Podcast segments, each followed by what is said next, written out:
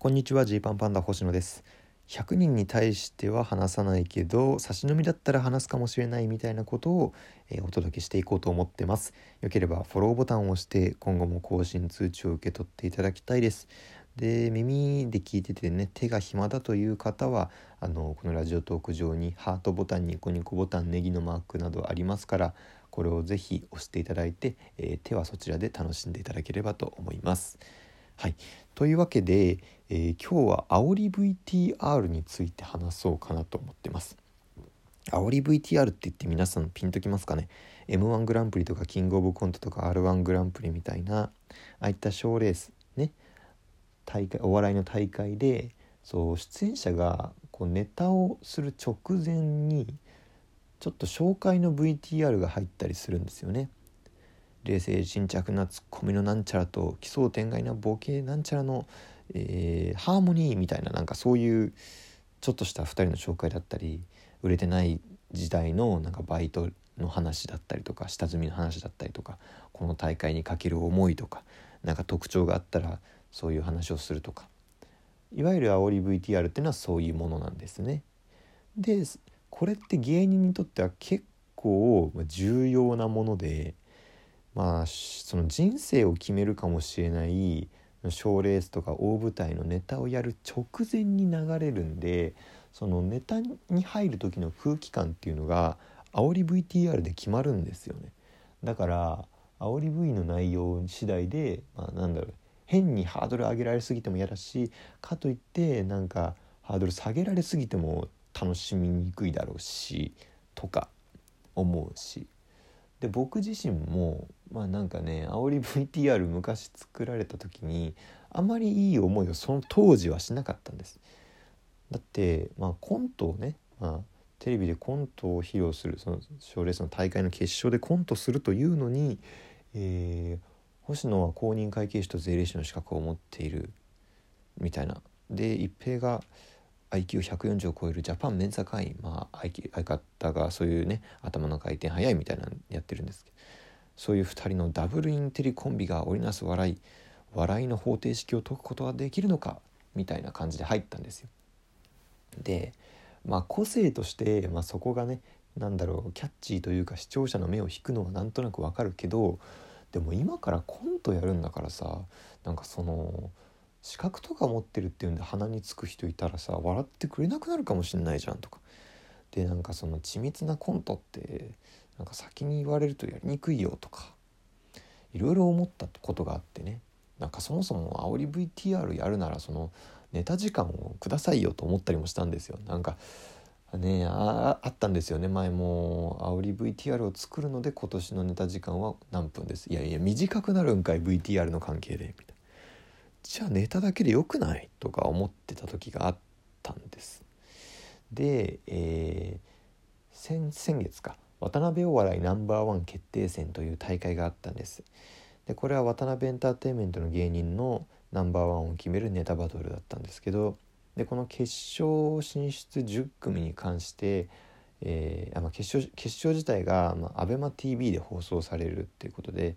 で ABEMA さんが今年はがっつりこうタッグを組んでという感じだったんで、えー、煽り VTR も今年は本格的に作りますというお話があったんですよ。ね、で僕はまあそれを聞いた時に、まあ、ちょっと「いやいややめて」っていうような「いらないよ」ってなんか正直正直その時は思ったんですよ。でね、えー煽り VTR 作るっていうのもあったんでその渡辺お笑いナンバーワン決定戦の準決勝の時から、えー、ABEMATV さんのねカメラが結構密着に入ってたんですよ。で準決勝の結果が当日出て決勝進出者例えばじゃあジーパンパンダ決勝進出ですみたいに発表されたところとかもこうカメラで撮られてたりとかしてで、えー、本番その準決勝終わった後もちょっとお話聞いていいですかみたいな感じでね、えー、インタビューがあったんです。でまあ決勝への意気込みはとかまあ去年は準優勝ですけれども、えー、思うところありますかとかいろいろ話したんですけど、まあ、なんか笑いあった方がいいのかなと思って僕がちょっとねふとなんか途中で言ったんですよ。まあ、ABEMATV が2月あえー、渡辺アメバカップ渡辺お笑いナンバーワン決定戦が2月15日ですけど翌日2月16日からが確定申告シーズンなんで、まあ、税理士としては支障が出ないように絶対に優勝したいですねとか。なんかそれっぽいね。なんか税理士であるということと絡めて、まあ、ちょっとボケたんですよ。そしたらそのアベマのスタッフさんがねちょっと考え込む感じで「えそれって星野さん本当に思われてますか?」ってこう聞かれたんです。であの僕はちょっとあのまああいやあのまあまあボケた方がいいのかなと思ってちょっとふざけちゃいました。でへへみたいな感じであのおどけたというかですね、えー、本気で思ってますかと聞かれたんで若干恥ずかしかったんですけど。そしたらスタッフさんが続けて喋られたんですあのジーパンパンダさん僕2年間ぐらい見てるんですけどまあどうしてもインテリっていう方ばっかり、えー、注目されがちじゃないですかとか。ネタの完成度とか本当に高いと思うし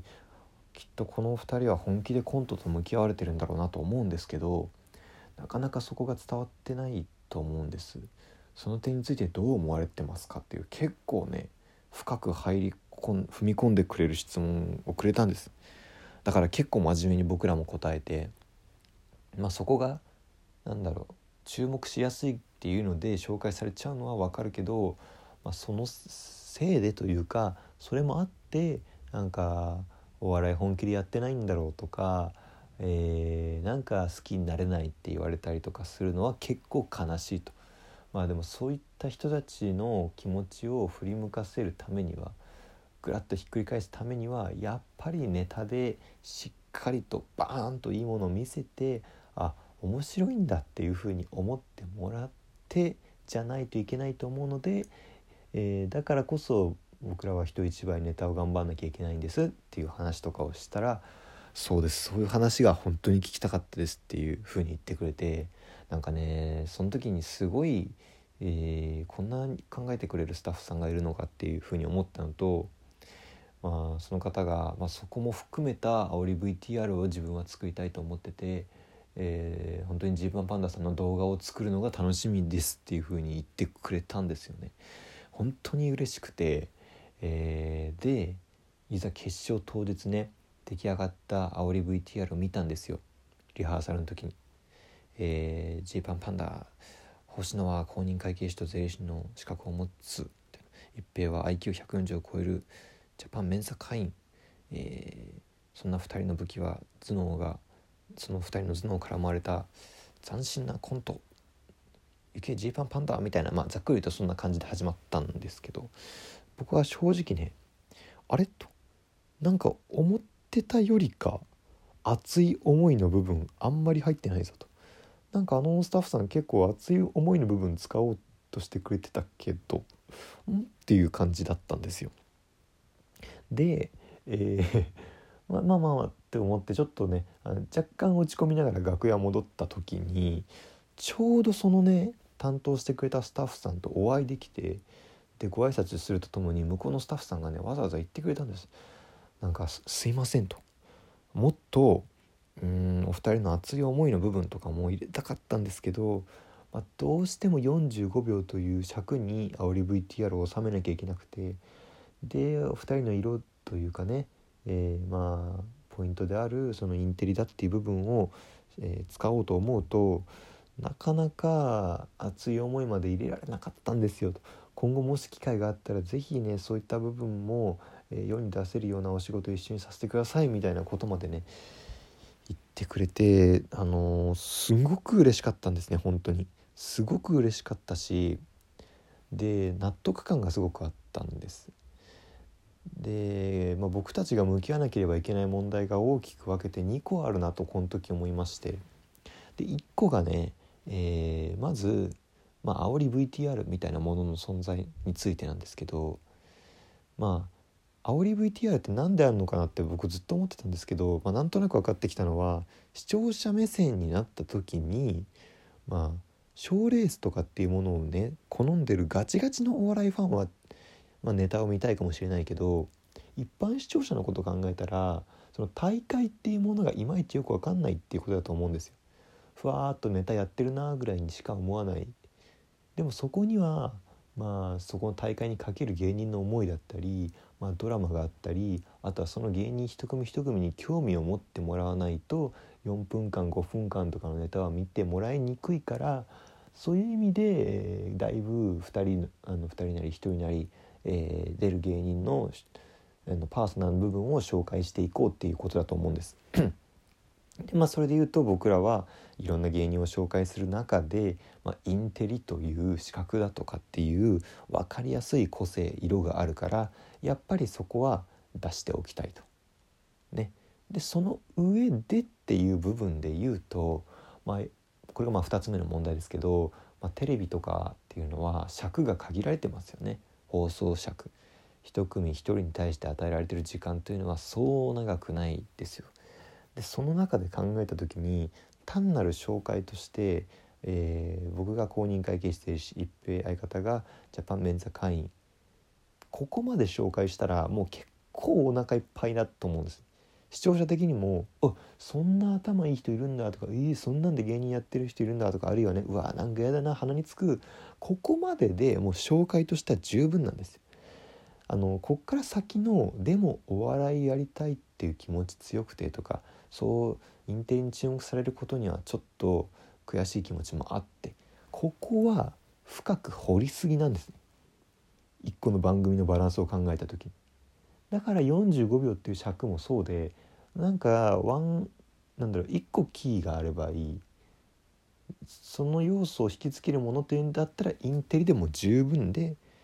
そこから先の話っていうのはなかなかいらないんだなと。となったら僕は、えー、テレビでそこをお笑いの思いをとかっていうのは今後難しいだろうと。というわけで何するかって言ったらラジオですよ。